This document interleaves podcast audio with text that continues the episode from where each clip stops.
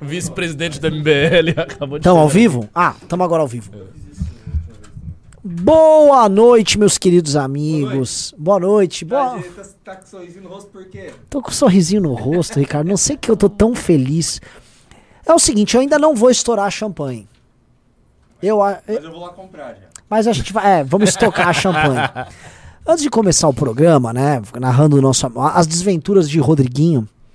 É, queria lembrar que no dia 10 de abril, 10 de julho de 2020, quando foi detonada uma operação canalha é, e prendeu duas pessoas e criou-se a, a mentira de que o MBL lavava dinheiro nesse programa aqui. Eu recebi, eu tava em casa, né, assustado, o que que tá acontecendo, invadiram o escritório, imprensa, todo mundo atrás, ia dar Jornal Nacional, Globo, falei, nossa, cara, estão tentando acabar com a gente.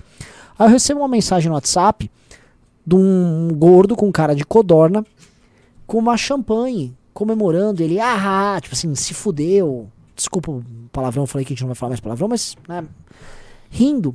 O Constantino, que nem sabia o que estava acontecendo, tava rindo. Esse cara era amigo nosso até 3, 4 meses antes. né? O Constantino é um cara que, naquele ano 2020, em fevereiro de 2020, ele veio ao Brasil, se encontrou com um grupo de empresários e, por coincidência, é mera coincidência, eu não estou falando que ele fez num jantar em que empresários estavam convidando, com muitos estímulos, ah, influenciadores a defender o Bolsonaro. Não tô falando que ele aderiu a isso, que alguém estimulou ele. O Rodrigo já ouviu falar que ele gosta de muitos estímulos, mas nesse, não sei, não tenho prova nenhuma. Sei que ele jantou com eles e depois ele mudou completamente sua opinião sobre o governo Bolsonaro, do qual ele era muito crítico. E aí ele começou a fazer isso com os outros, se comportou como uma galinha moral do Bolsonaro nos últimos anos. Né? O Bolsonaro ia comer uma coisa, ele, presidente, está envenenado, posso comer por você? Falava pro Olavo, chamava ele de cocô instantâneo e ele agradecia. É verdade, nossa senhora. Ele é um, assim, né? O, o Rodrigo Constantino é uma das figuras mais deploráveis da humanidade. Não só da, da política brasileira, da mídia. Um cara que tem esse comportamento, como é que ele consegue olhar pro filho dele, ou pro pai dele, ou pra algum parente? Esse cara falou, ô meu, você não tem dignidade, meu velho. Ele é um ser, assim, que não tem. Eu não tenho palavra pra descrever a baixeza do Rodrigo Constantino, o quão baixo um homem pode chegar. E aí, o que tá acontecendo, né? Ele devotou a vida dele e o crescimento todo dele no puxa-saquismo ao Bolsonaro. Aí o Bolsonaro perde a eleição.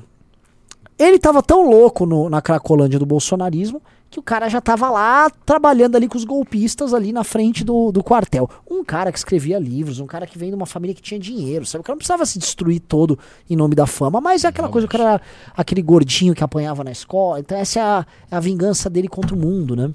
Então ele tava lá, acreditou nessas coisas e ele tava lá na Cracolândia já. A empresa que ele trabalha, por mais que ele ache que seja o Terça Livre, é uma empresa que tem décadas ah, no ramo dela, que é da rádio, agora a internet. É uma empresa que tem tradição, tem uma marca, tem um nome. É uma empresa que tem contratos com empresas, é uma empresa que tem contrato com governos. Então é o seguinte, a empresa não vai bancar influenciadores que estejam defendendo crimes dentro da grade dela. E aí a empresa começou a trocar influenciadores. E vários começaram a sair. E me parece que, conforme foram entrando os influenciadores novos, entrou aquele Calejon, não sei se é Caleron, não sei como é que fala o nome do cara. Botaram um, um petista lá, o cara, ele era do Brasil jovem, 47. né? E o cara fala muito bem, muito articulado, é um advogado. O cara catou, e assim, o cara falou aquilo que a gente fala aqui. Ô Constantino, muito fácil ficar predengando golpe aí de Miami, né? Vem pra cá, tal. Você fica com um discurso incendiário daí, mas daí é muito confortável. Mesma coisa que ele falou pra aquele, pra aquele, pra aquele cara que esconde a natureza dele lá, aquele Superman, que igual o Superman que também que por trás do Clark Kent tem o Superman e por trás do Superman da Pan, não sei quem, quem, quem que tá atrás, né? É, Então o que acontece? Aí esse cara foi, começou a, a desmascarar ele, desmascarou o Rodrigo Constantino num programa. Aí veio um menino de 19 anos. 19 anos. O menino começou a falar algo similar, o Constantino não aguentou e já deu o recado pro Tutinha. Tirou o petista, claramente, o cara do PT, que tava dando audiência, tava dando recorte. Alguém pediu pra tirar. E no recado dele, inclusive no recado que ele deixou no Twitter, é o papo de alguém que tá brigando pra sair ou tá sendo saído. Já saiu a Ana Paula, jogadora de vôlei. Já saiu o Augusto Nunes. Já saiu o Caio Copano. Saiu mais quem mesmo? Fiuza saiu. Então, A turma dele toda, né? toda a turma dele. Falta ele. E ele é brigado com o Figueiredo, né? A gente não pode Ah, esquecer. é? O Figueiredo odeia o Rodrigo Constantino. Odeia. Assim, os dois já têm uma briga de muito tempo. Então, Ricardo, vou passar pra você. é, já nesse cenário, né? Uma pergunta antes de você passar pra mim. É, quais são os bolsonaristas que ficaram? na Jovem Pan? A- o, o Roberto Mota. Mota. Um retardado, um, fala só retardadíssimo. Tem o. Uma- ah, o Júnior É. diz genericamente um um retardado. Pô, Não ajuda, né? É, Quem- porque todos esses estão nessa categoria. Tem a, a cubana do Bolsonaro. Ah, a Zoe Martins. A Zoe ainda Martinez tá? ainda tá. é, ela foi no- na manifestação na frente do quartel. É. Essa também deve estar com uma situação demissionária. Ah, ela, a cubana, que é uma ditadura. Isso. Tem o tá programa, bom. tem o programa Pânico inteiro. Por que não ficou lá, porra? Não era suficiente? Pra cá, porra. Tem o programa Pânico inteiro. Né? Todo o elenco do Pânico, praticamente. Acho que deve ser todo o elenco.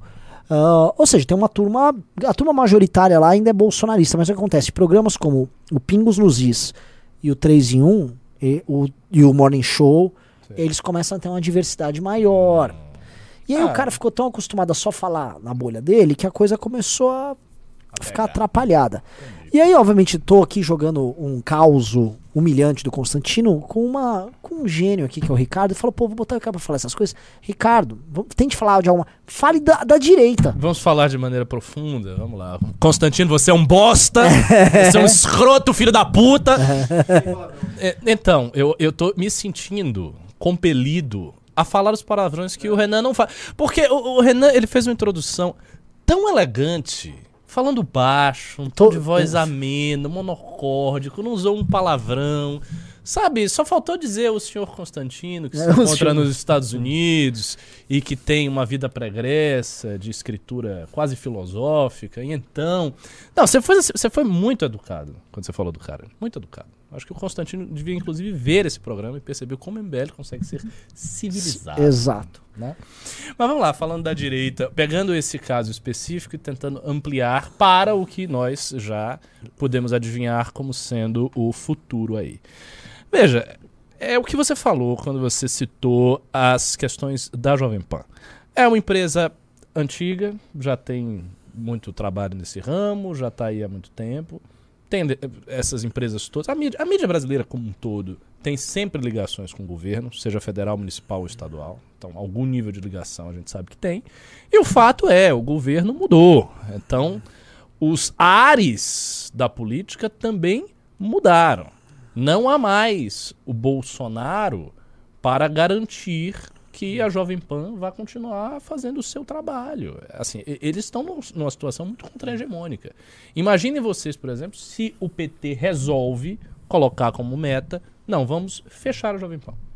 Eu vou aqui usar o peso do Estado para destruir a rádio Jovem Pan, para quebrar essa empresa. Você acha que o Estado brasileiro não tem capacidade de destruir uma empresa de comunicação? Que não é uma empresa gigantesca, não é a Globo ou a Record? Tem sim. Então, se o Estado brasileiro quiser forçar a mão contra uma empresa de comunicação, ele vai forçar.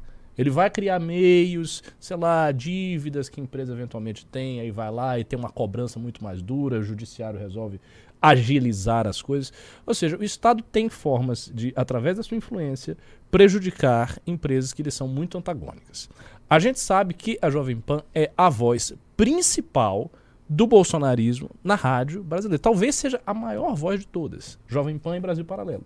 Acho que a gente pode dizer que É. Jovem Pan e Brasil Paralelo são as vozes mais fortes do bolsonarismo em termos oficiais, tirando a- as, enfim, as próprias manifestações do presidente. Então, numa lógica tática óbvia para o PT, ele vai encarar essas duas forças como forças antagônicas. Então, ele precisa o quê? Ele precisa anular a Jovem Pan, ele precisa anular o Brasil Paralelo. Como é que ele faz isso?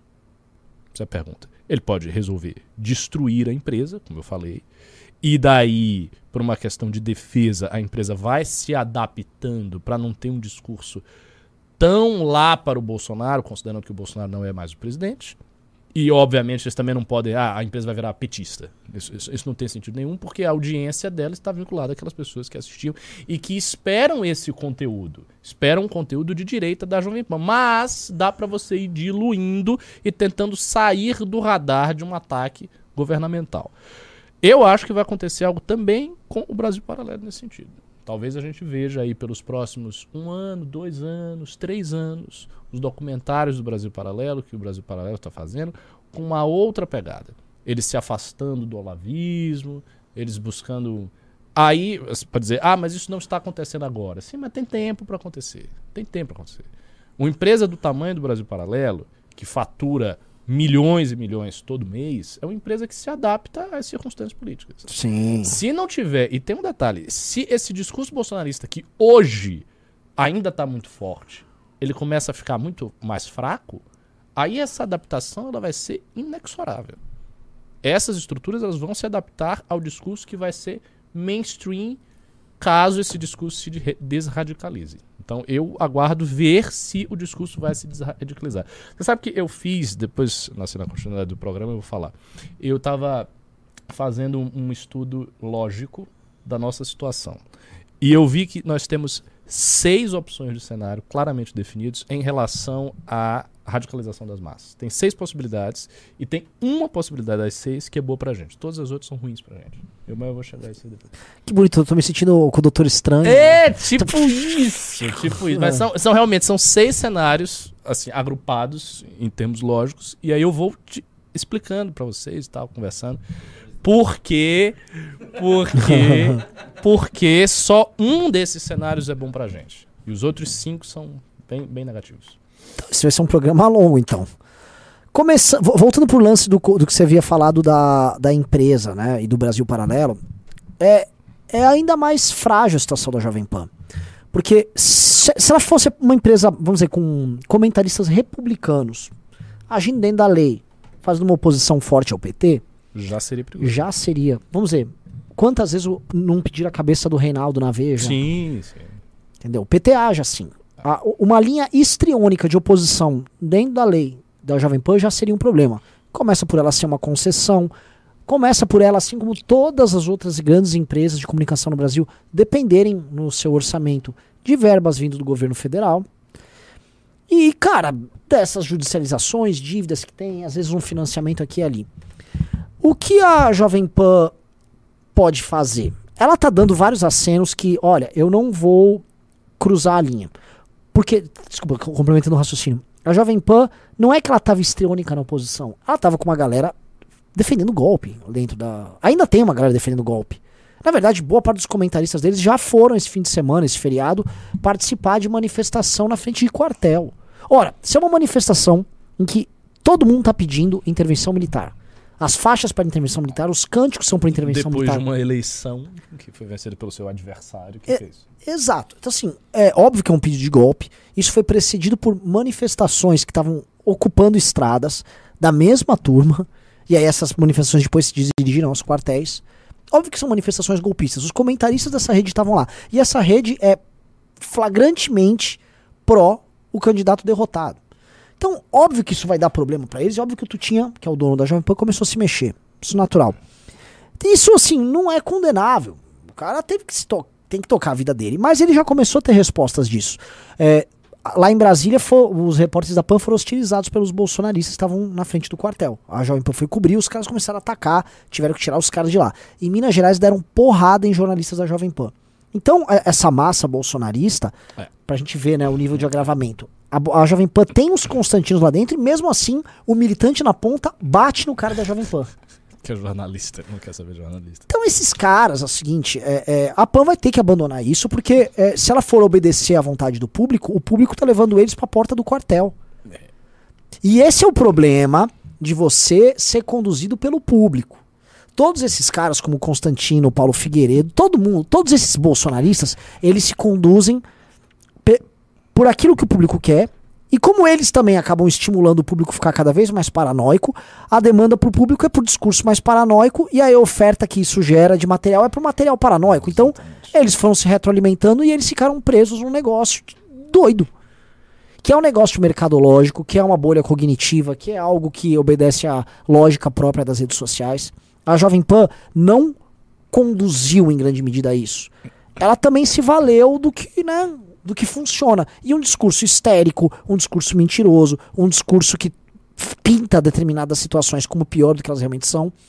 Inclusive no vídeo que o Rodrigo Constantino fala, ah, Tutinha, não aguento mais, tal. Tá no subtítulo lá, fulana de tal, que integra o foro de São Paulo, vai participar da transição. Sabe, tipo, eles estão alimentando o tempo todo essa galera. E agora eles estão reféns dessa galera. E pra você fazer qualquer ruptura é traumática. Pra eles e pro Brasil Paralelo, que é outro que fica alimentando isso. Tem uma coisa que pode ser coincidência, mas que é bem interessante. O Brasil Paralelo se reuniu, esteve numa reunião bem fechada, um petit comitê que tava a turma do Lula. Eu sei. Quem Deu levou? um rolo grande. Deu um problemão pra eles. Quem levou eles lá? O Flávio Rocha, que eu inclusive eu apresentei pros caras do Brasil Paralelo o Flávio Rocha, tá? Quem quiser me perguntar depois, eu não vou ficar contando que eu não conto bastidores, mas quem apresentou o Brasil Paralelo, os donos do Brasil Paralelo pro Flávio Rocha fui eu. O Brasil Paralelo é, já tá ali, eles estão olhando o futuro, eles têm um negócio muito lucrativo que trabalha essa paranoia e os caras têm que pensar o pós, porque numa eventual CPI do fim do mundo, uma eventual investigação sobre o que aconteceu na pandemia, sobre eh, essas doideiras golpistas, sobra pra eles também. E por serem, como o Ricardo falou, um grande veículo de difusão do bolsonarismo, esses caras viram alvo preferencial. A Jovem Pan é outro. O Tutinha tem como um dos seus melhores amigos o mesmo Flávio Rocha. Mesmíssimo Flávio Rocha. Que é um cara que, em tempos de PT, cresceu muito com a empresa dele, soube sobreviver como um empresário habilidoso. Precisava pegar, se precisasse pegar um financiamento aqui, pegava, um financiamento ele pegava. Não tô aqui atacando o cara, que não tô aqui falar. Eu tô fofinho até com a Jovem Pan. Você tá, você tá maravilhoso, cara. Então, Lorde. É um Lorde. né? Então, assim, não tô fazendo, eu não tô fazendo julgamentos, Ricardo. Só tô trazendo os elementos aqui. Os elementos são assim. Me parece que a- a- o raciocínio do Brasil Paralelo é muito similar ao raciocínio que está sendo tocado pela Jovem Pan, inclusive com pessoas em comum para fazer essa ponte. Né? E aí, vocês, assim, eu tô jogando os elementos, vocês aí construam, né? Inclusive, eu citei um nome, que é o, o Flávio da, da Riachuelo, que é um cara muito bacana, um cara muito decente, gosto dele, apesar das posições dele recentes. Ele foi organizador daquele jantar, que o Constantino estava presente. Né? E parece uma coisa meio louca, meio cataclísmica, a gente tá nesse instante falando do drama do Constantino, mas todos esses pontos aí é, se juntam nesse drama que todas essas pessoas estão vivendo. E uma coisa que eu posso falar, tanto pro pessoal pro Brasil Paralelo, quanto pro pessoal da Jovem Pan, quanto pro Flávio Rocha, com o coração aberto para São pessoas que foram meu, minha, minhas amigas mesmo. É, eu avisei. Eu avisei. Você avisou. Arthur avisou. Nós avisamos. Nós avisamos que tudo isso ia acontecer. Aí vocês vão perguntar, ah, então vocês estão felizes que. é, Eu não tô feliz. É, com o Constantino você tá. É, eu tô. tô, estou feliz. É como os demais não, né? Tá. É, é, tem uma coisa aí que, que a gente tem que refletir. É, não é como se esses grupos tivessem muitas opções. Eles têm poucas opções. Porque basicamente eles têm duas opções. Ou eles vão manter o discurso do mesmo jeito e até eventualmente aumentar o tom, aumentar o tom da paranoia, aumentar a, a ousadia das propostas, ou seja, se é pedir intervenção das Forças Armadas nos quartéis, agora vamos fazer o quê? Nós vamos, sei lá, armar as pessoas para elas tentarem fazer uma intervenção, sabe, sei lá o quê. Então, ou elas vão para uma linha de ir cada vez mais, puxar a corda cada vez mais, esticar cada vez mais e se radicalizar cada vez mais. E esse é um discurso que encontraria muita ressonância no público bolsonarista, só que é algo muito arriscado quando você tem um governo inimigo. Então, tem um governo inimigo e você fazer isso na cara do governo que é inimigo é extremamente arriscado. Eles podiam fazer isso enquanto eles tinham aqueles quatro anos de bonança sob Bolsonaro, com um escudo do bolsonarismo, sendo beneficiados pelo bolsonarismo, e aí encontrando um, um sistema fácil ali de trabalhar, de ganhar dinheiro, conseguir as coisas. E a segunda opção é eles fazerem esta transição. Essa opção, no entanto, tem também as suas particulares dificuldades. Quais são as dificuldades dessa opção de ir de- de- assim, aliviando o discurso, reduzindo o tom, né, colocando no caso da Jovem Pan outros comentaristas de matrizes ideológicas diversas para dar um, né, um equilíbrio ali? Qual é o problema? O problema é que as pessoas hoje não querem isso os bolsonaristas, o público do Brasil Paralelo e o público da Jovem Pan não quer isso. Então eles estão dando um material que é menos intenso do que o que essas pessoas estão querendo. E elas vão começar a ficar, e já estão ficando, insatisfeitas. seja, elas vão- buscar opções. E daí, amigo, pode surgir opções as mais diversas. Por exemplo, parte desse- dessas pessoas que ouvem o Jovem Pan pode deixar de ouvir o Jovem Pan. Pode passar a não ouvir a Jovem Pan, a ouvir outro rádio qualquer, ou a buscar, eh, digamos assim, confirmação em outras lives, em novos canais que de repente apareçam. né? Eu não sei quais são os novos canais que estão surgindo aí, mas pode surgir um canal de intervenção militar aberta e o cara bota. Tudo bem que ele vai ter dificuldade com o STF, talvez o canal caia, mas o cara pode tentar fazer alguma coisa nesse sentido. Então tem essa dificuldade que eles vão ter que encarar. Claro, é- é um negócio bem grande, então você não, você não- A gente não pode imaginar que aí de repente a Jovem Pan vai perder 90% da sua audiência, ou de repente o Brasil Paralelo vai perder 80% das as suas assinaturas. Não é assim que funciona. Mas eles podem amargar um- uma, uma queda. Então eles podem ver aí o público deles indo embora, imigrando, as pessoas desistindo e eles começarem a ter uma queda no faturamento. Isso pode, tá, isso pode acontecer mesmo. Especialmente quando você tem esses vínculos tão poderosos. Fazendo uma analogia aqui, a gente viu pessoas que antes tinham muito votos serem completamente desidratadas na eleição. A Joyce teve 2 milhões de votos. Foi 2 milhões? 1 Um milhão. milhão, e, um milhão e cem. 1 milhão e 100, ela teve quanto? 12? 13. 13. Ela foi de 1 milhão para 13 mil. Ela foi completamente desidratada pelo fato que ela saiu do bolsonarismo. Ela perdeu 98% dos votos, se a gente for olhar assim, né? Isso é um absurdo de grande. Claro, eu não acho que uma, uma coisa dessa monta vai acontecer com o Brasil Paralelo ou com o Jovem Pan, porque tratam-se de empresas que têm um produto. que- É, é uma relação diferente do público votante. O público votante simplesmente pega, ah, não, vou votar nele, não, não vou votar mais nele, vou votar aqui. O cara que tem uma assinatura do Brasil Paralelo, até o trabalho dele tirar a assinatura dele, ou de ele buscar uma alternativa, e não tem. E também não é fácil de você oferecer uma alternativa. No caso eleitoral é fácil. Não tem a Joyce, mas tem fulano de tal, tem fulano de tal, tem qualquer um que chegue lá e carregue o estandarte bolsonarismo. É fácil fazer isso. Você montar algo como o Brasil Paralelo não é fácil. Então não é como se tivesse o Brasil Paralelo e 10 outros grupos do tamanho, do porte, com a competência de fazer as coisas que eles fazem, iguais ao Brasil Paralelo, oferecendo conteúdo mais radicalizado. Não tem. Então, é, esse, esse, esse- essa queda possível não vai ser uma queda certamente tão drástica, mas ela pode acontecer.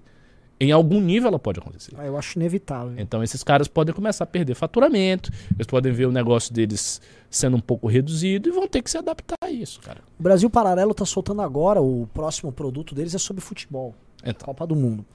Um dos últimos programas deles é que eles lançaram uma série de investigações, né? Aliás, eu vou gravar um vídeo sobre isso fazendo um react, pra gente entender o nível. É que assim, o pessoal entrou num nível de picaretagem, cara, muito grande. Mas mu- é muita pica- picaretagem. Eu poderia até passar pro, pro, Cel, pro Selbit, a, a, a Jennifer poderia ajudar, e eu fazer esse react com você aqui. pode ser. Sei que você- Pra vocês entenderem o nível da picaretagem que esse- essa direita entrou. O Brasil Paralelo montou um programa de investigação, tipo, é tipo uma investigação paralela. E aí eles pegaram os caras, é coisa tão picareta que eles simularam, tipo, aqueles escritórios de investigador, de filme é, de detetive noir, Hum. é, Eles aqueles... não são investigadores. Ah, não deve ser. É, Assim, eles estão vestidos igual. E a- É. você desconfia do cara quando o cara tem que botar uma fantasia de investigador.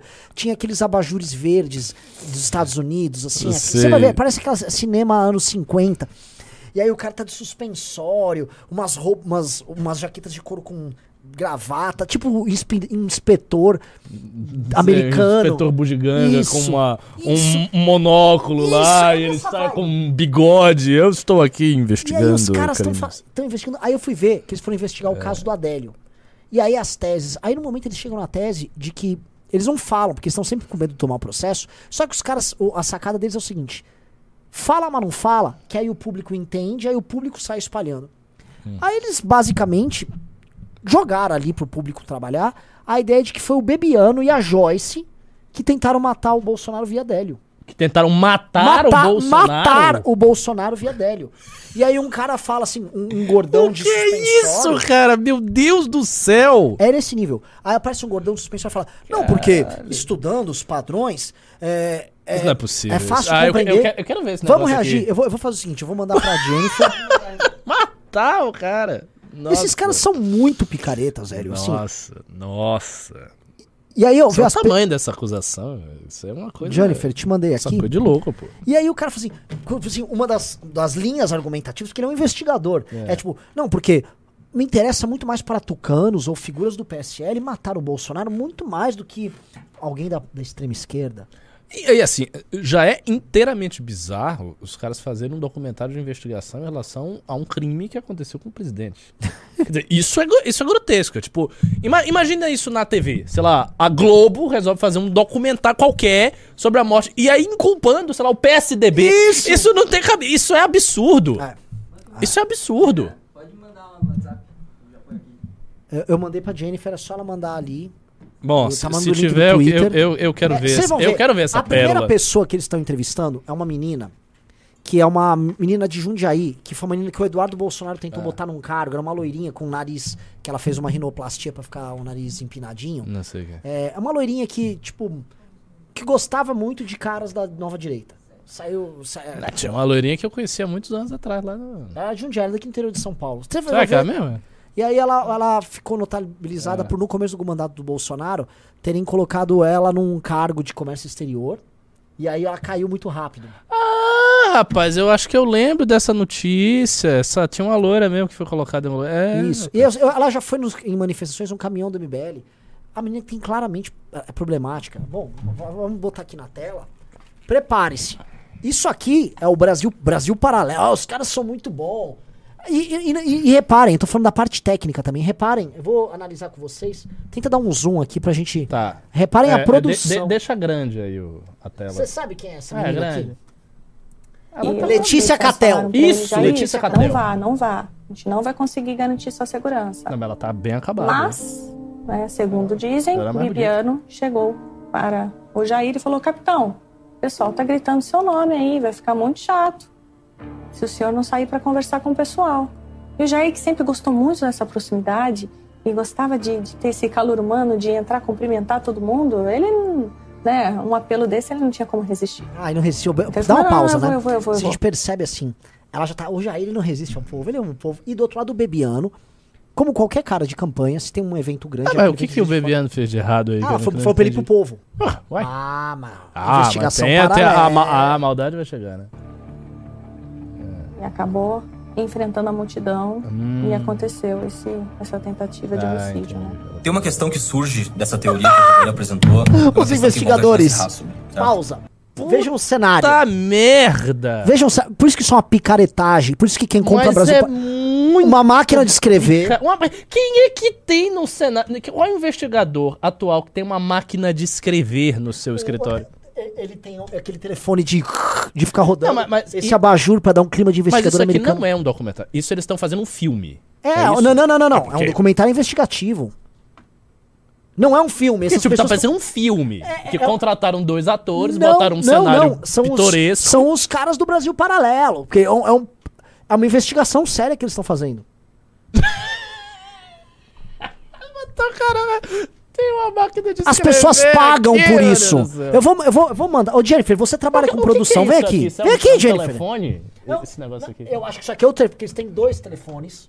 né? Acho que um pra cada um. Porque eles Ah, também é um, um telefone que também é um telefone vermelho, Isso. daqueles antigos que Isso. tinha as secretárias dos anos Isso. 50. Um- aqueles abajures de, de- de, tipo de contador dos anos. O cara liga aqui com a correntinha.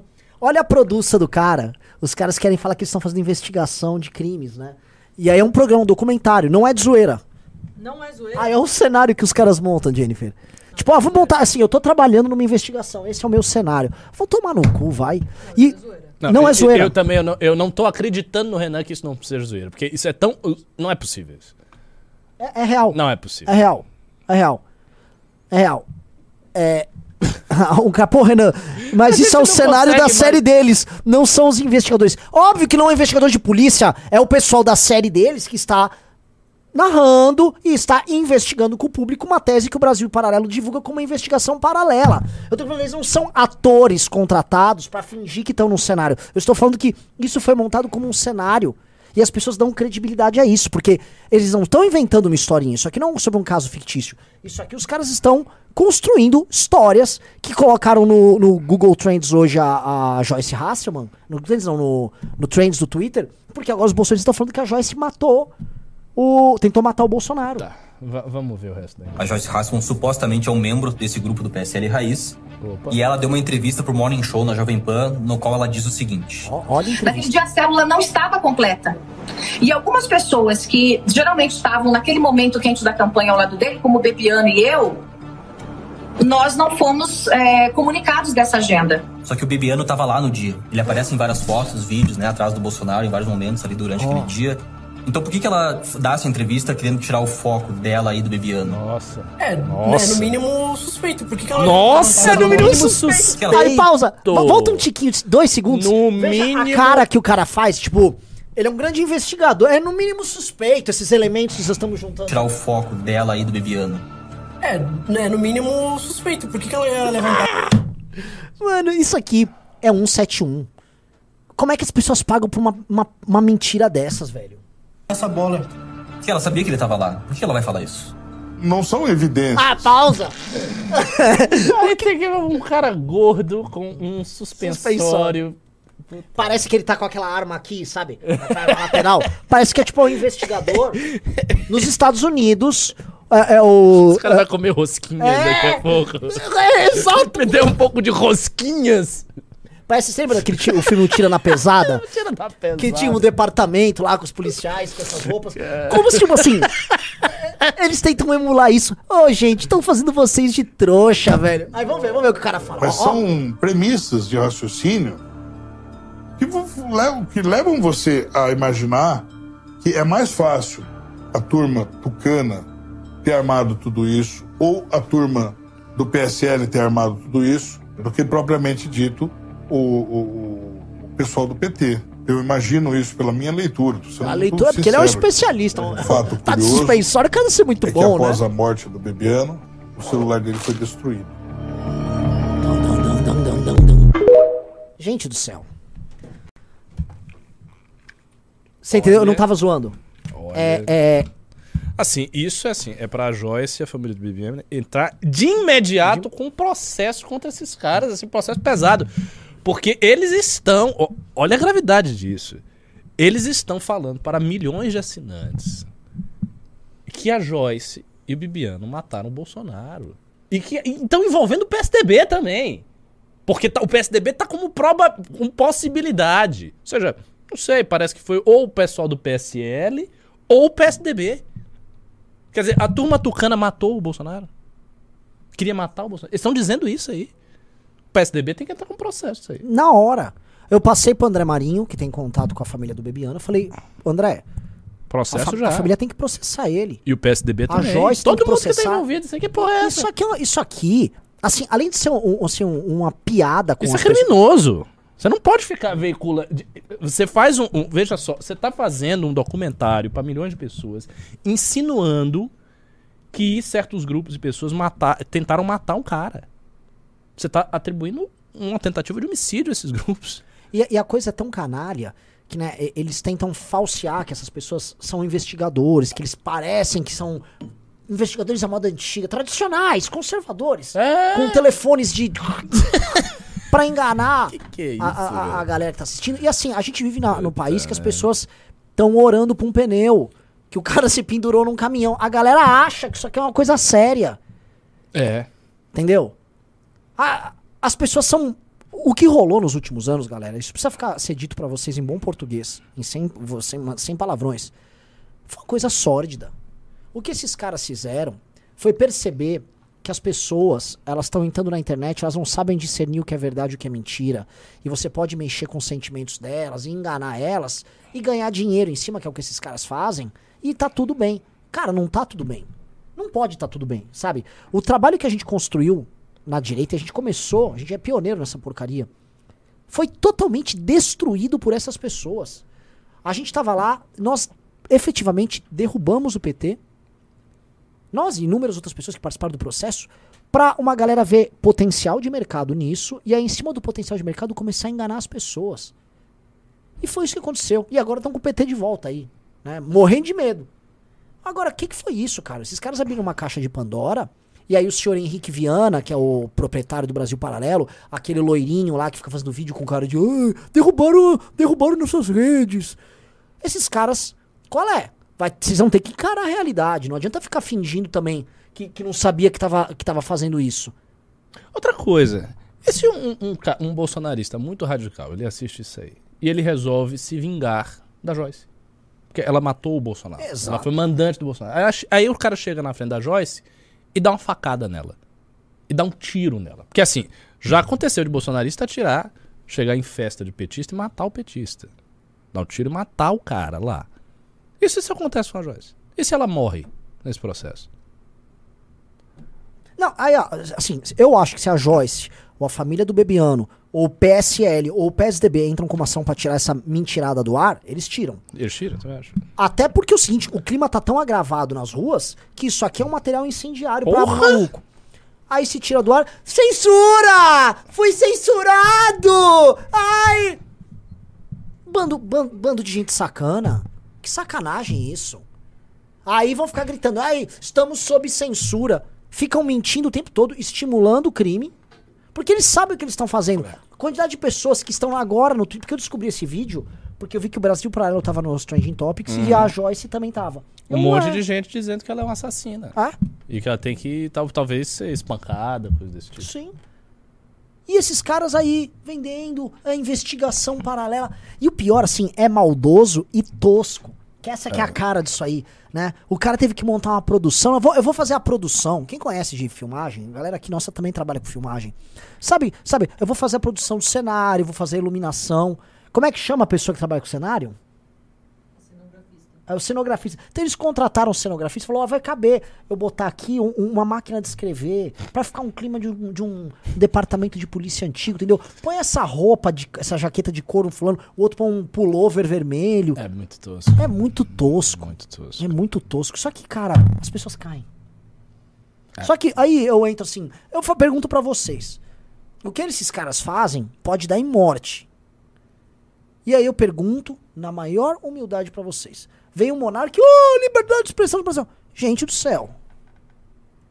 O que, que as pessoas estão fazendo com a liberdade de expressão? Estão ganhando dinheiro vendendo mentira pros outros?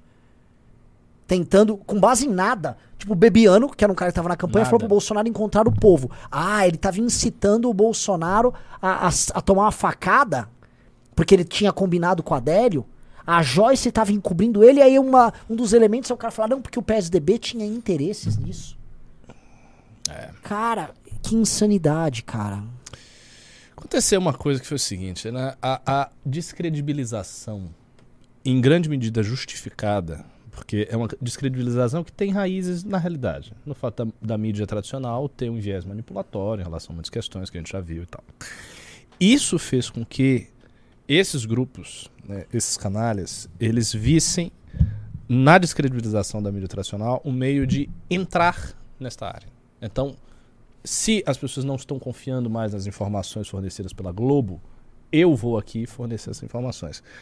Só que a queda de padrão de seriedade foi muito mais drástica. Muito mais drástica. É só você comparar qualquer reportagem de jornalismo investigativo da Globo, mesmo que tenha algum viés né, de- ideológico, com isso aqui. Isso é uma coisa tosca, é uma coisa bizarra, é uma coisa criminosa. Você está atribuindo crime e não tem fundamento nenhum. E, e- e também não tem investigação, por dizer. Pelo menos no trailer. Não tem investigação nenhuma, cara. Não, porque as premissas de acordo, porque o Bibiano.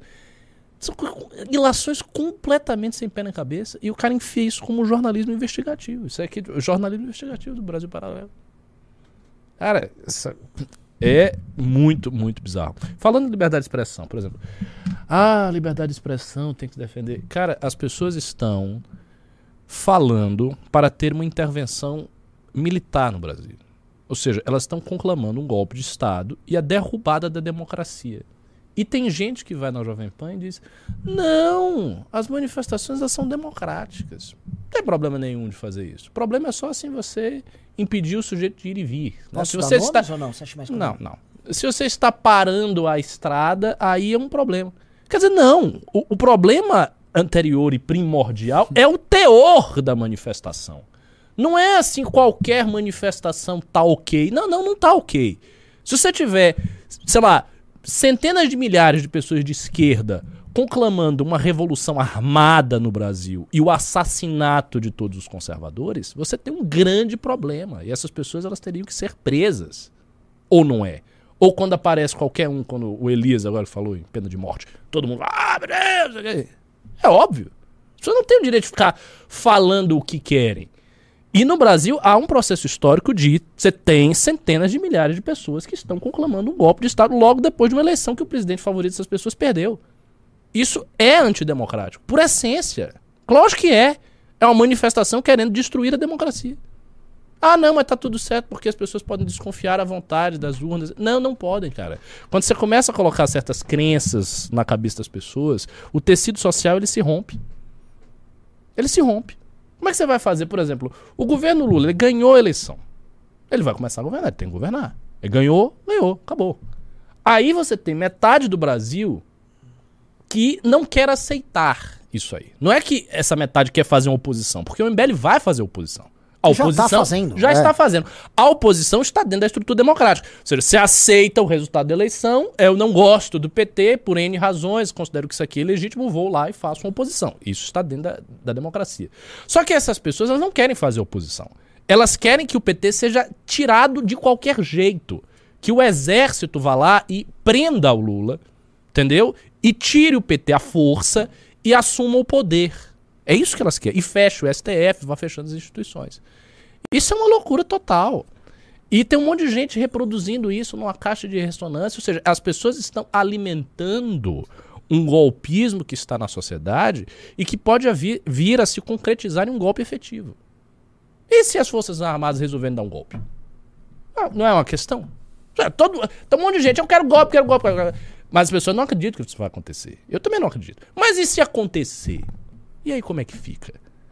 Olha, o- olha a responsabilidade dessa direita de se acontece um golpe militar no Brasil. Essas pessoas todas serão responsáveis por isso. Elas vão estar carregando na mão delas a responsabilidade por um golpe de Estado. Um país com todas as consequências que um golpe de Estado tem. Isso é muito grave, cara. Mas, enfim, as pessoas não têm mais consciência nenhuma. Nenhuma. A- As, as pessoas não têm a menor ideia. É, a, a grande massa, né? Não tô falando de vocês que acompanham a gente, mas a grande massa não tem ideia é, do quão perigoso é o cenário que a gente tá vivendo. Assim, é, tá muito engraçado eu tentando falar educado, né? Tá, tá difícil, mas eu tô conseguindo. Vamos lá. É, porque. Você viu a, a carta do Vilas Boas? Não, cheguei a ver. É a carta de um acelerado. O Vilas Boas, ele tá inebriado pela, Agora pelos likes, levantou. tá... Assim, a carta dele tá Ah. quase pedindo golpe. É, é que o Vilas Boas não, não é ele que resolve ali. Mas é um cara que já tá cruzando a linha, porque muita gente fica seduzida. Hum, É exatamente. impressionante como, Exatamente. aliás, é uma Exatamente. coisa. É impressionante como a, a bajulação, a adulação, o like, os elogios seduzem as pessoas. Ainda mais, cara. assim, Ainda mais quando o teor do que o cara tá pedindo é. Tome o poder! Porra! Isso é bastante sedutor. Bastante. Cara, o exército brasileiro é a instituição que dá golpes de Estado neste país desde o século XIX. O exército derrubou a monarquia. A tenentada de Getúlio Vargas foi com parte do exército. O exército fez 64. O exército deu vários golpes ao longo, ao longo do tempo. Nós não temos, ao contrário dos Estados Unidos, uma democracia de grande continuidade sem golpes de Estado. Não. Nós temos uma democracia pontilhada por golpes e por interregnos de governos militarizados. Isso é a, é a realidade do Brasil. A história do Brasil é assim desde o século XIX. Aí você tem, a essa altura do campeonato, um monte de gente gritando no ouvido dessa instituição que deu todos os golpes no, no Brasil: dê um golpe, pelo amor de Deus, venha e tome o poder. Isso é perigoso. Isso é perigoso. Você tá, sabe, oferecendo a rapadura pro diabético, cara. Não, não, não se faz uma coisa dessa. não, se, não se faz uma porra dessas. Você não, se, você não oferece à instituição que deu todos os golpes de Estado no Brasil a bajulação de dizer me dê um golpe de Estado aqui de novo, porque nós não queremos o PT. Isso não, isso não pode acontecer, cara. Essas pessoas aí, elas têm que se contentar. O Lula ganhou, o presidente perdeu. E é isso. E vão pra oposição e façam oposição efetiva. Mas não fiquem aí incitando as Forças Armadas a fazer uma loucura. Porque nunca se sabe o que pode acontecer. Vai que se reúnem algumas centenas de generais, porque tem general pra caralho, e eles ficam deslumbrados. Eles agora é, é, é, vou, vou dar o golpe. Principalmente, principalmente temos que levar em conta o que pode ser o governo do PT. Porque pode ser uma merda. Pode ser um governo desastroso, pode ter crise pra caralho. Pode ser um Ricardo, governo que. Muitos palavrões, Ricardo. Segura o palavrão. Pode ser um governo que. é, Eu, eu inverti. Eu sim, né? é, é. Pode ser um governo que desagrade o, o- o- vários setores. Pode, ter, pode ser um governo muito turbulento. E aí você vai ter uma massa enorme de gente gritando pro exército o tempo todo: venha, me deu golpe, deu golpe, deu golpe, deu golpe. deu golpe. Você não um golpe, dá golpe, dá golpe, dá golpe, dá golpe. Bom, eu acho que essas pessoas aí que estão reproduzindo essas opiniões sem responsabilidade, elas são pessoas muito cínicas, sabe? São pessoas muito, muito baixas, entendeu? E deviam ter vergonha na cara. Deviam ter vergonha na cara, porque elas estão falando para um país. As pessoas que falam em público, nós somos porta-vozes que falamos em público. As pessoas têm responsabilidade com aquilo que estão dizendo e com os fatos que decorrem do que elas estão falando. Entendeu? Olavo de Carvalho, que começou essa porra toda, criou vários problemas pra dizer que estão e até hoje. Problemas gravíssimos. Porque ele, vai ele foi falando e vai falando e tal. E não é assim. Você tem que ter responsabilidade com a realidade.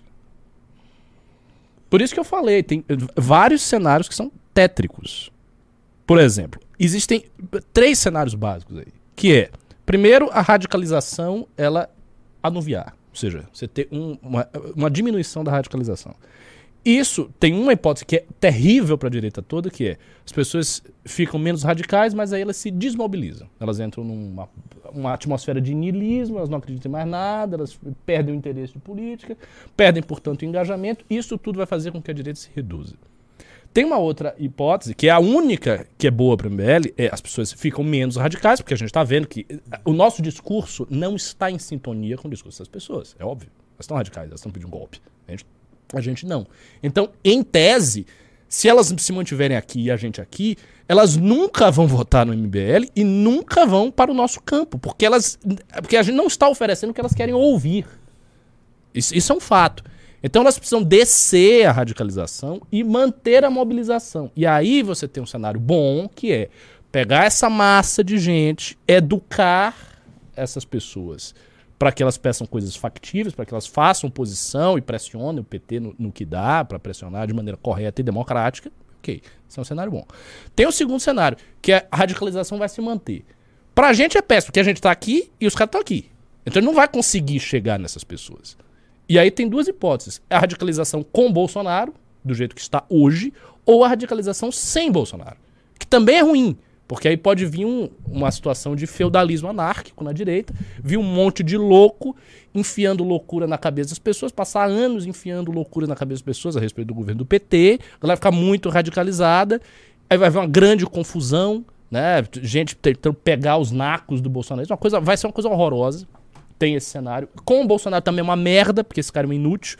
Então ainda tem um cenário dele se manter aí relevante e voltar para 2026 como principal nome. É coisa que pode acontecer. Ele hoje é o principal nome de oposição. Do mesmo jeito que o PT foi, de 2018 até agora, o principal oposição ao, ao- ao governo Bolsonaro, o Bolsonaro é agora a principal oposição do PT.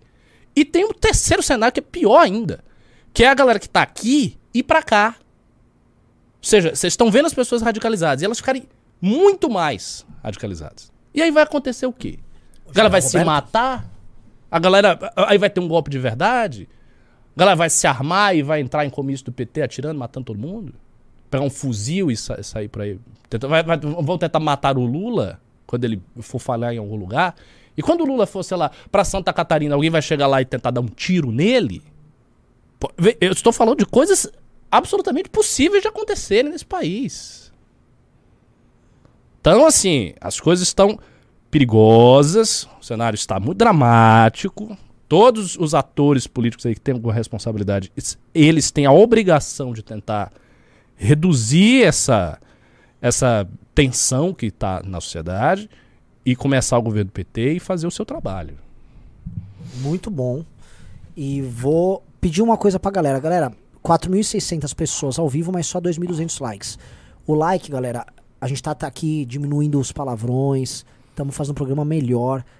Se vocês estivessem já em 4 mil likes, a gente já chegaria em 5 mil pessoas ao vivo, que é um número excelente, pessoal. Vamos lembrar que todo mundo falou que o MBL acabou. Eu quero que esses 5 mil no meio do ano que vem seja 10, tá? E outra coisa, estão se encerrando as vagas para a pré-matrícula da Academia MBL. Qual é a vantagem de fazer a matrícula agora e não em março? Você mantém o preço desse ano, porque vai ter que ter reajuste, pessoal. Assim, os preços estão aumentando demais.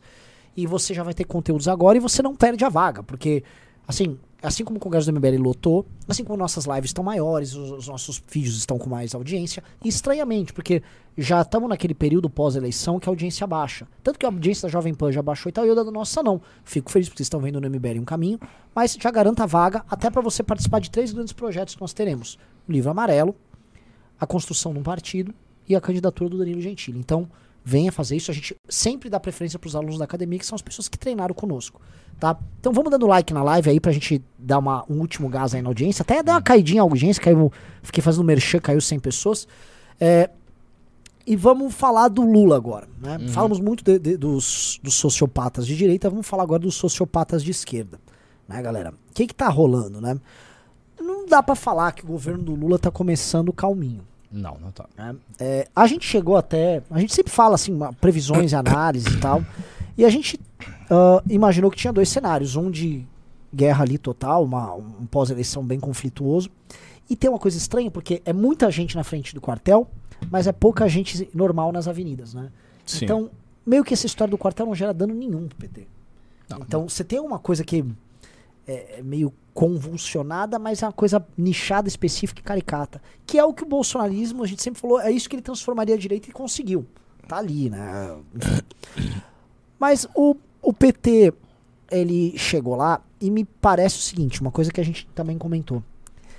A hipótese que a gente comentou de, ah, ele vai levar na machota, ele não tá conseguindo. Porque As o P- contradições são muito grandes. mu- é muita contradição pra ele, ele segurar. E uma outra coisa que é muito de modus operandi. Ele ficou fora do poder desde 2016. É bastante tempo. A gente tá falando aí, o quê? Oito anos? Não. Uhum. É, seis anos, seis anos. São seis anos fora do poder e a internet mudou completamente de lá pra cá. E eles tinham certas práticas que meio que a grande imprensa cobria um exagero de um petista aqui, um gasto ali, uma relação com o empresário colar.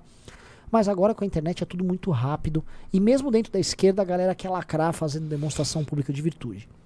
Então, da, da camisa da Janja no Fantástico ao Jatinho com o cara da Qualicorp, que vamos ser honestos, o Jatinho, o cara da Qualicorp, a gente conhece a história do cara da Qualicorp, sacou? É uma daquelas coisas onde o Lula acha que ainda tá em 2003, 2004, 2005. Tipo, é meu amigo, vou viajar, o cara é tá indo- normal. Isso é normal. E não é mais. E pegam. E aí você pega caras que apoiaram ele, que não é normal na esquerda isso, fazendo críticas. Do Tico Santa Cruz, eu vi até jornalistas que fizeram campanha pro, pra ele, Antônio Prata fazendo críticas. Dá uma passada de pano aqui, mas critica dali. A ponto do João Willis e a Márcia Tiburi terem que adotar uma linha meio Rodrigo Constantino. Eles estão completamente doidos ali. É, isso pro PT eu acho que é novidade. As declarações deles sobre economia, que acho que é onde eles estão tendo que carregar essas contradições, estão muito ruins. Os nomes que eles colocaram para diversas áreas sensíveis, é, especialmente no agro, estão dando briga. É, e aquela ideia de que ah, o Alckmin vai só com o tom de voz dele, o estilinho dele vai deixar todo mundo amansado, não tá rolando. Não tá um momento bacana como eles estavam imaginando. E o Lula tá meio fora da casinha mesmo. A declaração que ele deu hoje, na- você viu lá? Que ele falou que ele salvou o mundo. A eleição dele salvou não o Brasil, mas o planeta. Ah, isso eu não vi, não. Ele falou Por causa da Amazônia? da Amazônia. É. Vão na linha de um cara que tá muito distante da realidade. Acho que o Lula tá fora do mundo real. É, tem, tem, foi interessante você falou isso aí do Lula. O Lula tem uma coisa que ele se coloca desse jeito. O Lula é muito arrogante, eu acho. Assim, ele sempre se coloca: eu sou o maior presidente de todos que já apareceu- passou no Brasil. Antes de mim não era assim, depois de mim mudou tudo. Eu fiz e aconteci tal. Ele tem uma, uma autoimagem dele como presidente, assim, muito exaltada por conta da popularidade dele que ele teve, sei o que, sei o que. Essa é imagem, cara, que eu vou dizer uma coisa. Pro povo que votou no PT, pro povo que votou no PT. Isso aí, em dois anos de governo ruim, meu amigo, você vai pro chão. Você vai pro chão. Esse negócio de. Ah, mas no passado. As pessoas não querem saber porque o brasileiro esquece. E o, o brasileiro, assim, o brasileiro não é um povo muito grato. Ele é um povo bem vingativo e rancoroso. Ele não é grato. Então, ah, as pessoas ficaram gratas com o PT. Ficaram, mas é porque elas esperam que volte a bonança. Não voltou a bonança, agora vai começar, a popularidade dele vai começar a cair vertiginosamente. Eu acho que o Lula, pode, se o Lula não conseguir nos primeiros dois anos fazer um governo que entregue muito e mantenha a popularidade dele alta, acho que há uma chance dele se paralisar no poder. De ele ficar aterrorizado com a situação. Porque ele nunca vivenciou isso. Ele, ele, vivenci, ele era mais jovem e ele vivenciou algumas crises, tá? mas ele não vivenciou um tamanho da crise, turbulência e tal, possibilidade de, do governo ser um fracasso. Ele não vivenciou isso. Ele não sabe o que é isso. E talvez ele precise corrigir a autoimagem dele rapidamente. E tem um problema, é, porque eu fiquei acompanhando essa a crise. Te, assim, esse negócio da Janja é uma coisa que mexeu muito com eles. A, acho que foi a Elaine Catanhede que comentou algo sobre a Janja. Não, ela tá totalmente ridícula. É, e aí ela foi cancelada. E aí todo mundo começou a perceber que existe uma patrulha pró-Janja com vários influenciadores, tornando essa mulher imaculada. É, então já deu para perceber, isso é uma coisa, por exemplo, que o Danilo Gentili é muito sagaz. Ele falou: ó, ali é um ponto sensível. Mexeu com a Janja, é ali que você vai ser cancelado. E até os humoristas falaram: ó, já percebemos, para perder emprego é falar da Janja.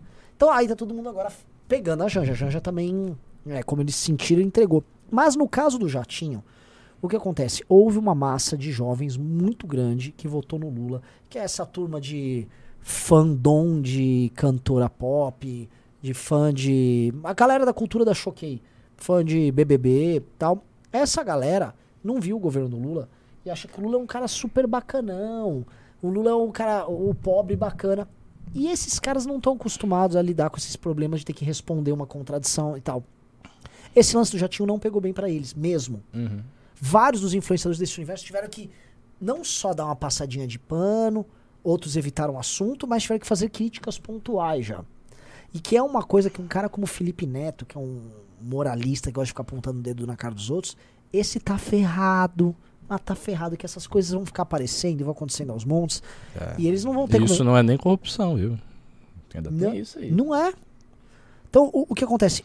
Tá, fica uma situação em que essa militância aqui é uma militância tão fraca quanto aquelas pessoas que estão na frente de quartel que é uma militância estética, histérica, que quer só falar, ai, as gays, não sei o que, vai ter isso, ai, o Lula é lindo, ai, Lulinha, me dá um não sei o que, me engravida Lula, que é um tipo de humor. Você sabe, essa, essa galera é a primeira palavra, assim, pintou uma exceção de saco, ela sai, ela sai de cena e aí ficam os militantes militantes. Mas é uma galera que eu não acho que eles tenham a resiliência da, dessas senhoras de direita, desses senhores de direita. Acho é, a política não ocupa um lugar tão central na vida deles quanto esses outros. Eles estão num oba-oba de rede social e tal, que caso muitos problemas comecem a aparecer, e aí nem a vida deles melhore, o Lula vai ficar numa situação muito complicada. Aí é a chance de uma figura aí que foi quase completamente destruída. Ciro Gomes. De crescer nesse universo? Lógico. Você acha que ele. Eu acho que esse aí não tem. Depende. O Ciro teve, cara, o Ciro tinha muitos jovens desse, desse perfil aí que gostavam dele, viu?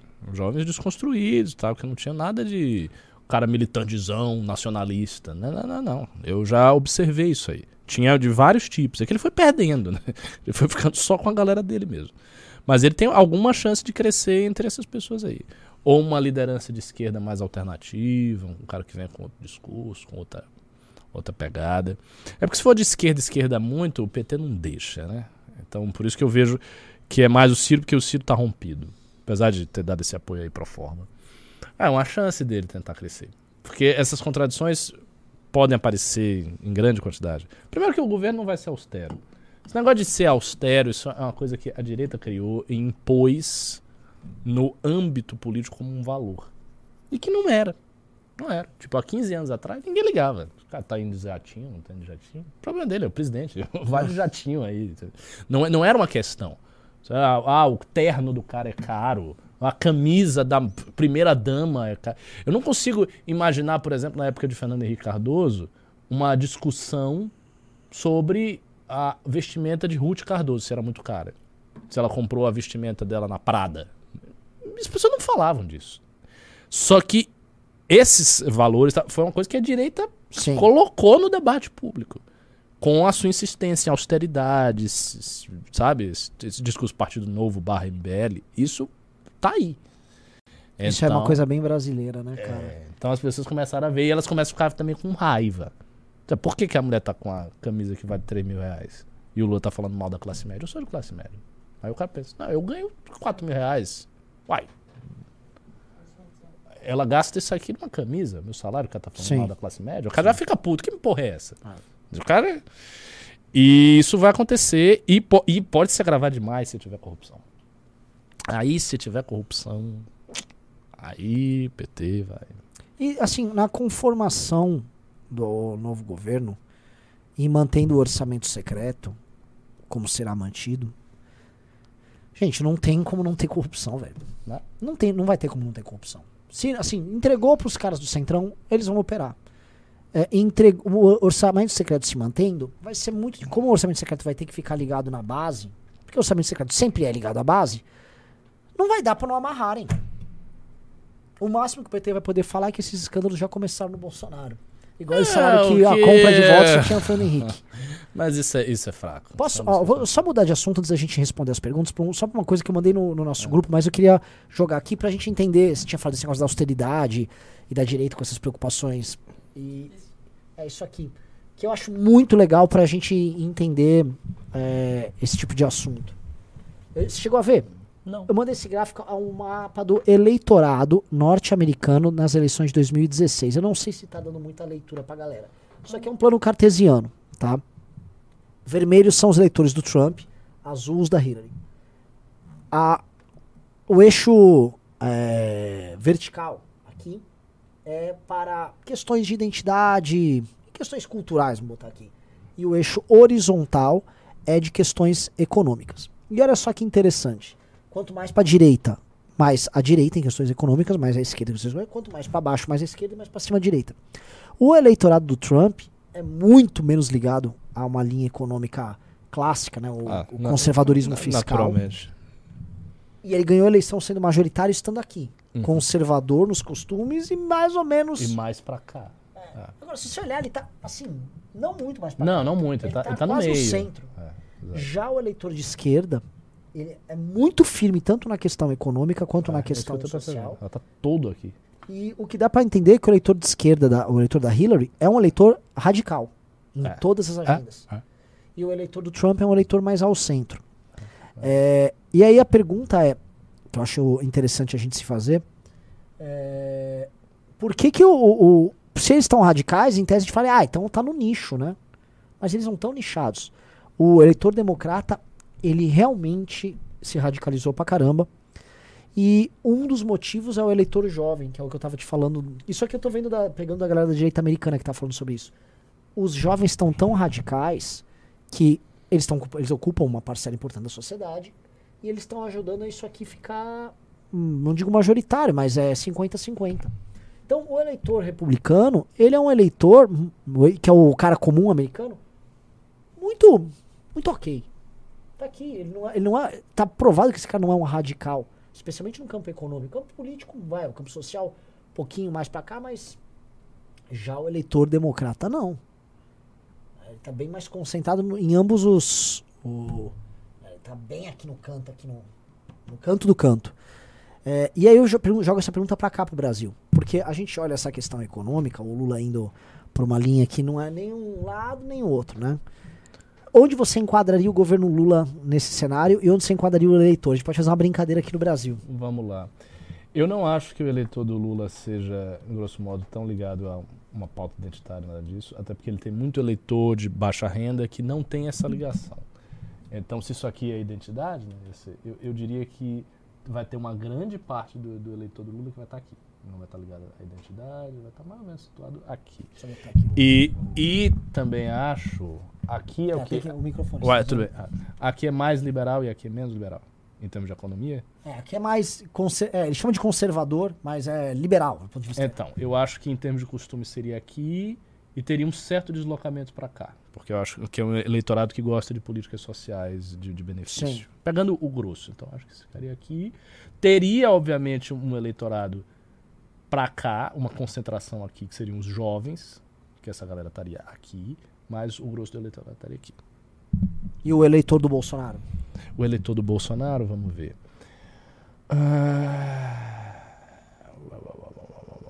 Ah, com- com certeza a identidade é muito forte no eleitor do Bolsonaro. Então acho que o eixo de identidade ele estaria já para cima, assim, bem para cima, o eixo de identidade. O eixo de economia, eu acho que estaria tipo aqui, uma partezinha aqui, mas mais para cá.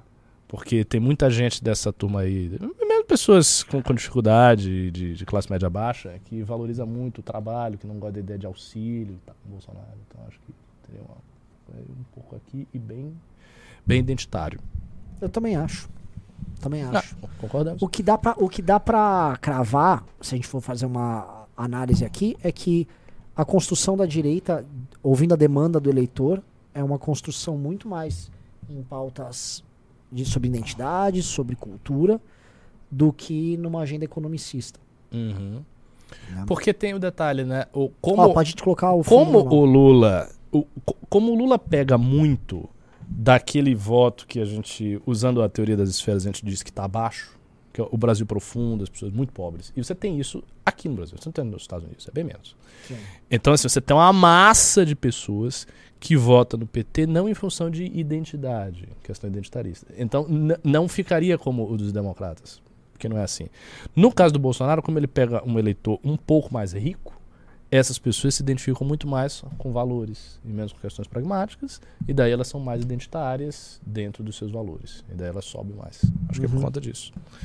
É, é- tem uma coisa né, da democracia moderna, junto com as redes sociais, com o que a gente está vivendo.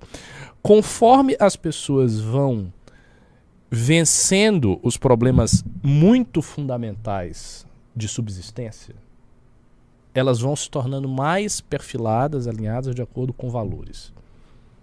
Elas conseguem ter eh, um, um arejamento psíquico para elas se colocarem em termos de valores e não em termos da sobrevivência do dia seguinte. Uhum. Mesmo quando esses valores eles se identificam com um presidente, com um governante, que do ponto de vista material é negativo para eles. Sim. E então as pessoas passam a agir em função de valores e de uma fo- forma irracional em termos materiais. Sim. A Uma coisa média quase faz suicida. muito isso, É, Muito isso. a classe média não entendeu ainda o que ela tá fazendo. Mas a classe média sempre foi assim, sabia? Eu, ta, eu tava lendo ah, o livro do Niall Ferguson, eu tô lendo o, o Horror da Guerra lá, sobre a primeira, primeira Guerra Mundial. E ele mostra, assim, por A mais B, que os, ma, a maior quantidade de pessoas que se alistava, alistamento voluntário para a guerra, era a classe média. E a classe média não entendia o que está acontecendo, mas ela queria uma experiência. Já naquela época, está falando em 1914, portanto, há um século atrás. Então eu acho que há muito tempo que a classe média é uma classe flutuante. Marx dizia isso. Marx dizia que a classe média tinha uma dificuldade de encontrar o seu interesse. Né? Porque o, o interesse do proletariado estava mais claro para o proletariado, segundo ele, e o interesse do- da elite mais, mais claramente definido. Então, as opções de- desses dois extremos eram mais racionais. E a classe média, a pequena burguesia e tal, ficava flutuando. Então, muitas vezes eles se identificavam com interesses que não eram deles, mas por uma identificação valorativa. E parece que é o caso mesmo. Maravilhoso. Vamos responder. Pimba. Aliás, pessoal, que programa maravilhoso hoje, hein? Fomos de, de Marx até investigadores, eh, inspetor, inspetor bugiganga do Brasil Paralelo. Com Eu acho que tem eu pra estragar aqui lendo os pimba. Putz. Momento Mobral. Bora? Vambora. Boa. G Podcast mandou 20 reais. Pessoal, vocês viram a notícia que saiu agora há pouco? O Xandão encaminhou para a PGR um pedido de afastamento do ministro da Defesa. O caldo está entornando, hein? E- O que Eita, vocês vi. acham que pode acontecer? Não vi, cara. Eu não vi. Mas isso é bem grave. Bem grave. Se aconteceu mesmo. O Denis Vaiano mandou Bem 20 grave, reais. é grave mesmo, porque o, obviamente assim, ele tá mexendo com as Forças Armadas, a coisa já tá tensa. Ah. É, Outra mas coisa, é, ele é, não um- pode fazer isso, né? Pedir afastamento do ministro? É, ele tá poder falando pra pra isso? PGR pedir. Ah, pra PGR pedir, mas ele pode intervir, mandar? É, a deve ser no inquérito dele, ele deve encaminhar pra PGR um pedido, a PGR. eh, É, Acho cara- uma coisa muito, assim, uma coisa muito pesada você botar um ministro num inquérito e, enfim. Alguém consegue levantar a notícia disso? É, porque às vezes também a gente tá aqui comentando a fake É, news. mas é uma fake news. né? Não fez porra nenhuma. A, a Jennifer, levanta- Jennifer, pede pra levantar essa notícia, vai lendo os pimbas. Essa, Alexandre de Moraes encaminha pedido pra PGR pra, pra afastar o ministro da Defesa. Isso é bem grave, na verdade. Isso é Lógico, é um ministro. Ah, tem bastante aqui, ó. Metrópolis. Tá real. Ah, tem? Moraes manda PGR se manifestar sobre pedido de. Moraes envia pedido a PGR de Caleiro para afastar ministro de Defesa. É isso aí. Pedido de quem? Moraes envia a PGR pedido de Caleiro. Ah, o Caleiro. É. Ah, então não, é, não era um inquérito. O Caleiro deve ter entrado com uma ação no STF. É, Marcelo Caleiro, que é deputado. E aí pedindo afastamento do ministro da Defesa por alguma razão. Vamos ver o porquê. Abre, abre- abre a matéria. É, e aí ele encaminhou pra PGR. Entendi. O deputado federal diz que permanência de general Paulo Sérgio Nogueira ameaça a integridade física das pessoas incentivadas a apoiar um golpe. Incentivado entre aspas. Só, e outra coisa, ele lavou as mãos, só tacou pra PGR ali. Não é tão grave assim. Vamos lá. O Denis Vaiano mandou 20 reais. Vocês estão pegando no pé do cocô. Foi só um gordo arrumando desculpa para roubar a comida do presidente. Emoji. rindo. Ju mandou 10 reais. Por que vocês não trazem o Marcos Pollon pro arma, pro- do Pro Armas e Bens Barbosas? Eles apoiam o Bolsonaro pela Beni causa Barbosa. do CAX. Mas eles estão muito com o Bolsonaro, né? Esse pessoal. Ah, e bastante, assim, o Benê, alguém tinha citado o Benê, eu fui Foi. ver, ele tá ofendendo todo mundo agora, cara. Ele tá bem agressivo. Aí fala, ah, quem sabe conversa e pode converter um bolsonarista. É, nessa aí. A gente vai conversar, mas assim, cara, tem, tem que dar tempo pro cara também terminar de xingar aí as pessoas e tal. e cara acalma, a gente conversa. O Contágios mandou um- uma moeda que quer NOK. Mandou 100 dessa moeda. Nórdica Cronor. Fala, Renan. Já vi vocês mencionando algumas vezes pessoas influentes da direita internacional, mas nunca se, se aprofundando muito. Qual a opinião de vocês sobre figuras como Jordan Peterson e Ben Shapiro? Ah, eles são dois, dois grandes influenciadores. O Ben Shapiro é um cara mais organizado, o grupo dele, o Daily Wire, é grande, tem uma audiência grande, tem um faturamento gigante. E o Jordan Peterson é mais na dele, né? Assim, ele tem um projeto mais. Até de business, pessoal. Até ele gravou um vídeo falando quanto ele ganha, né? Acho que o Jordan Peterson tira coisa de quase um milhão de dólares por mês. Uou! É. Nossa. É, por isso que ele tá se virando coach, né? É. É, difícil, né? O intelectual. Ele começou com um livro lá, o Maps of Beginning, todo sério e tal. Depois, um milhão por mês também é foda, né? Um milhão por mês. Não né? quer saber. Você você acha que o cara vai ficar. Vou aqui 10 horas por dia me matar com teorias de Jung ou vou fazer mais 12 regras pra você viver, ok, e ganhar um milhão por mês? Agora, assim, ele tem uma função legal no debate. Tem, também acho. Passou um pouquinho do ponto ultimamente. Ele fala umas coisinhas meio fora da casinha, mas é bacana. O Arthur Artoni mandou 20 reais. Por favor, comentem o míssil barra foguete que atingiu a Polônia. Quais as consequências? Cara, não acho que foi russo. Não acho que foi russo. Não vejo sentido nenhum na Rússia atacar a Polônia. Pra mim, alguma interceptação, alguma coisa da Ucrânia, não acho que foi da Rússia. O Aristotélico mandou R$ 109,90. Nossa, o aristotélico. Valeu. Caraca. Bolsonarista, bolsonarista passa quatro anos falando que o mito iria acabar com a mamata da Globo. Não só ele não acabou, como agora o Lula voltou e quem vai ficar sem a mamata será a Jovem Pan e seus bolsonaristas. Juliano Leher mandou dois reais, parece o Castelo Ratimbum. Acho que ele tava falando no, lá do, dos... Ah, sim, parece. Lucas Hiroyuki mandou 20 reais. Presidente Danilo Gentili, Itara- Itamaraty, Rene, Educação Pondé, Justiça, Advogado Paloma, Pesca de Diguinho, aquela baleia, Superministro do Turismo e Casa Civil, Renan Santos, Cultura, Ricardo Almeida, Fazenda, Marcos Lisboa. É, colocando assim, vocês colocaram pessoas muito ridículas aí, isso acaba queimando o filme de quem é sério, como o Diguinho Coruja.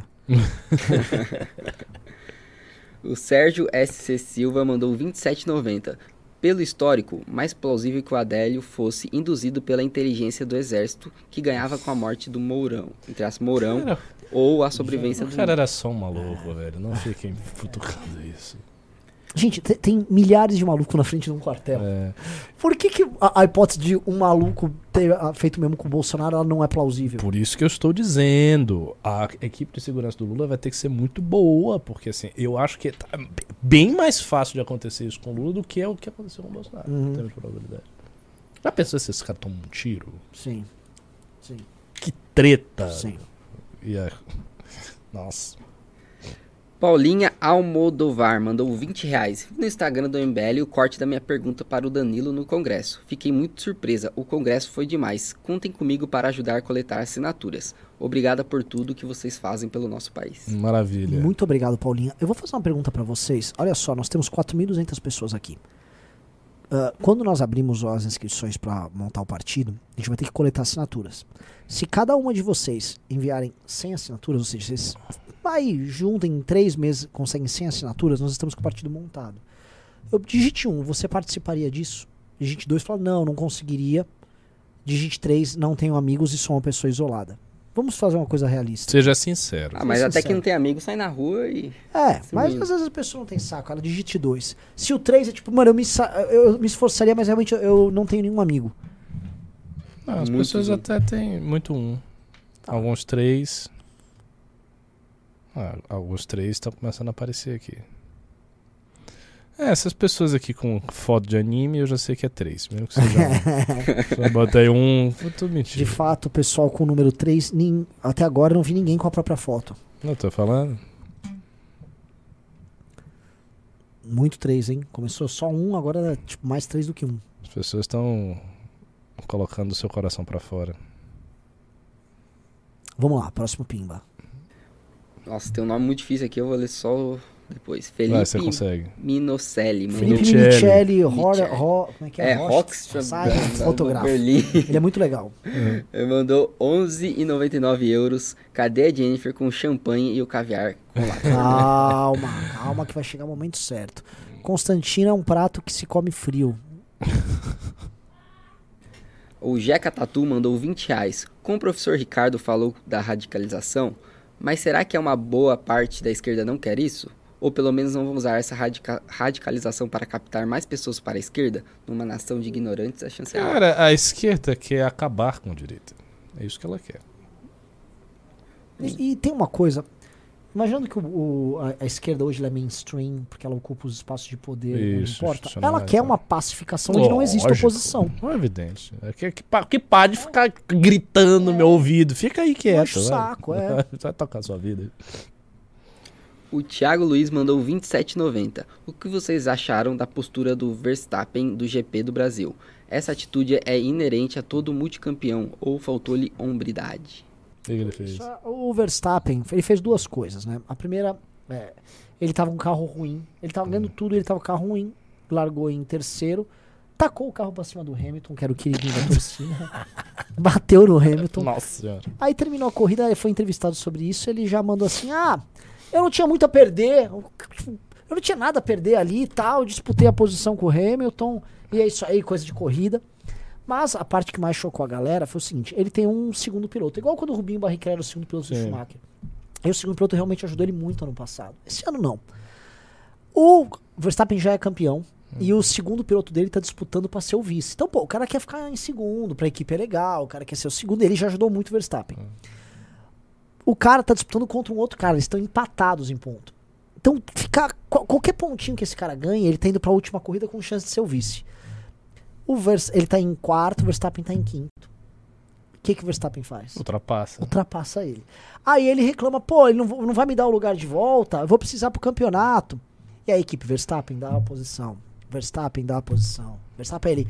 Eu, é a última vez que eu falo, eu não vou dar a posição, eu já conversei, já dei minha posição sobre isso, e é isso. E, e dane-se, e terminou a corrida na frente do cara. Né? É, esse cara aí, pelo que vocês falam, esse cara ele é escroto pra caralho. né? É- o Verstappen ele é um Não, é um cara, não, não é um cara simpático. Não é. Mas todo campeão é É, assim é isso que eu ia tá dizer, falando, né? né? Faz parte. É, já, já que falaram do Jordan Peterson, ele é muito pouco agreeable. é assim, ele ele é difícil, é, é irascível a palavra? Tem isso aí. É um cara complicado, ele é... colérico. É, E assim, o Senna foi assim, o Schumacher era assim, é da natureza do- dos caras de esporte individual, eles querem ganhar. É. O Eric Moura mandou 20 reais. Para 2026, os membros do, M- do MBL terão um discurso alinhado? Porque não houve espaço para membros apoiarem o Bolsonaro, entre aspas, justos, justo. E para apoiar o Lula teve? Bisoto apoiou e ainda critica quem critica o Lula. Não deveriam alinhar? Olha só, não sei se o Renan quer comentar, mas eu quero fazer uma observação aí. Que te- te- isso é uma coisa muito importante vocês terem sempre em vista. As pessoas que são efetivamente da estrutura interna do MBL são aquelas pessoas que têm coordenações, são coordenadores e tal. O Bisoto não. O Bisoto é um comentarista. Ele já participou de várias coisas do MBL, a galera gosta dele e tal, ele gosta da gente, ele nos respeita. Mas ele não é exatamente o corpus interno do movimento. Perfeito. Não, assim, absolutamente perfeito. E assim, a posição oficial do MBL, dos seus coordenadores, e que ela foi unânime no MBL, de todo mundo que é formalmente do universo do MBL, foi do voto nulo. Exatamente. Isso foi é público e todo mundo sabe, inclusive os adversários. Mito Alado mandou 20 reais. Renan, cuidado com importar teorias americanas que não se aplicam. Exemplo, esse interior contra elites cos- costeiras metropolitanas não se aplica ao Brasil. Os votos são iguais entre todas as idades, etc. Anal- análise errada pode custar votos. Ele tá falando daquele texto do. Do. Ex-interior. do. que a gente comentou Hum, bastante, do eu Grande lembro Centro-Oeste. disso. Eu lembro disso. E também de uma coisa que não é nem uma teoria minha, tá? Uma teoria é, de geopolítica, na verdade, sobre é, países que não são coste... países continentais, eles serem mais nações ou culturas continentais, eles serem mais conservadores e Uhum. tradicionais é, e culturas costeiras, até pela questão de comércio, de estar aberto a outras culturas, então elas serem mais abertas. E aí quando você junta as duas coisas, você tem um elemento como se fosse um, um grande centro-oeste aqui, em detrimento da costa nossa que é mais aberta, que é mais ah, que importa influências exteriores, até porque sempre foram os pontos de contato, onde tem os grandes centros urbanos. É. Eu não sei, pode ser, porque, por exemplo, o Nordeste tem uma costa enorme e eu não vejo isso acontecer. Eu, eu acho que isso tem mais a ver. A minha impressão no Brasil é a diferença entre interior e capitais grandes como São Paulo, que são mu- muito mais progressistas. Sim. O Rio de Janeiro, tal, capital. Não, mas no Brasil, mas assim, o, o que. Não sei se a gente chegou a comentar, por isso que eu me pergunto, eu não me lembro de eu ter falado isso, mas Eu lembro também. me faz. Me, me parece lógico um- esse padrão se repetir Uhum. aqui, porque ele acontece na Inglaterra, ele acontece na Europa como um todo, ele acontece nos Estados Unidos. É... Só fiz pra passar o, o tema. É, Marcos Bugalo mandou 20 reais. Renan, o que acha da hipocrisia do canal Hipócritas? Nem comenta, esses caras são uns chongo, velho. Como é que pode também, assim, um, um cara desses fazer sucesso? Os caras não são, são completamente sem graça. A Sônia M. Kaplan mandou 5 dólares. Hillary teve mais de 2 milhões de votos que o Trump, mas a forma de votação é diferente da nossa. Eu moro aqui mais de 25 anos. Abraço, querido. Sim. Adler mandou 27,90. Nossa missão é fundar o partido. Tô ansioso. Contem comigo. Boa. É essencial. O MBL com um partido, a gente vai po- poder promover mudanças muito significativas na sociedade brasileira. Mas muito, muito significativas. É, efetivamente, no modelo de legislação que você tem, um, ter um grupo, ou, ou como é no Brasil hoje, um- uma pessoa ter um partido, ela se torna, em certa medida, sócia da forma como é feita a política no Brasil. É só, ela é sócia do Brasil, cara, porque os partidos são cartorários no Brasil. Então a gente fazer isso vai permitir que a gente toda a gente tendo uma bancadinha, tendo 10 deputados, toda decisão que importa no Brasil nós vamos participar e vamos levar sempre o caminho que nós defendemos, né? A gente é um grupo profundamente ideológico, é um grupo que já tá já faz 10 anos, ele não desve, ele não envergou, é é, assim, não ia falar envergou, mas não quebrou. Não, ele, ele nem chegou a envergar do ponto de vista da coerência, ele se manteve reto o tempo todo. E isso, eu acho isso, em grande medida, revolucionário num país como o Brasil. Revolucionário. Verdade. Be- belas palavras. É, Guilherme César Medeiros mandou 25 reais. Renan, os grupos da Academia MBL será dividido por estado? Acho que seria melhor nesse formato. Uhum. São sim. As equipes totêmicas são divididas por estado já a partir dessa turma anterior. Aí. Da primeira não, mas essa já. Uber do Érico mandou 20, é, 5 reais. Estão dizendo que Max não deu oposição porque o Pérez bateu de propósito e Mônaco para acabar o quali e não deixar Max fazer sua volta rápida. Olha só, ficar falando de Fórmula 1 aqui na live, mas o Max é um malandro também, tá? Ah, o- havia uma discussão, pô, posso falar disso? Claro. O Max Verstappen gosta do carro traseiro. O que é o carro traseiro? É o carro que fica pregado com a frente e aí ele no meio da curva ele pode fazer movimentos e usar o acelerador para fazer o carro meio que sair de traseiro e ele sempre apontar para tornar a curva mais reta e sair reto mais rápido. É diferente de fazer uma curva de forma geométrica, né? Então ele gosta do carro solto na traseira. E no começo do ano, se vocês forem pegar, o Pérez estava andando próximo do Verstappen. Aí o Verstappen ficou pedindo alterações no carro para o carro ficar traseiro. Tava tendo essa briga ali. né? Tanto que alteraram o carro de acordo com a vontade do Max, o Max disparou e o, o Pérez ficou para trás. Lá no GP de Mônaco, o Pérez estava bem próximo do Verstappen na pontuação. E o Pérez ganhou aquela corrida. O Pérez foi melhor do que o Verstappen o fim de semana inteiro. E aí o Verstappen usou lá uma rodada, uma batida que o Pérez deu, que interrompeu o treino, que atrapalhou a volta do Verstappen, pra falar, ah, eu perdi por causa disso, ele jogou sujo. Lógico que não foi isso. É uma. É é o é o Verstappen jogando. Natural. É do game. É, é uma coisa meio Michael Schumacher isso aí, mas é, é do jogo ali. É, Gabriel Henrique mandou 20 reais. Renan, acredita que o governo Lula será pior que o do Bolsonaro? Acredita da volta no Trump dos Estados Unidos e da direita no 2026 no Brasil? Eu não. Eu não Tá longe de fa- de conseguir fazer uma previsão dessa. Ah. Não tem os elementos. E acabou os pimbas. E Pix já foi? Pix não, tem que ver aqui quem tem acesso. Poxa, você já tinha que estar com o Pix na mão pra gente já chegar totalmente pixado. Ok, ok.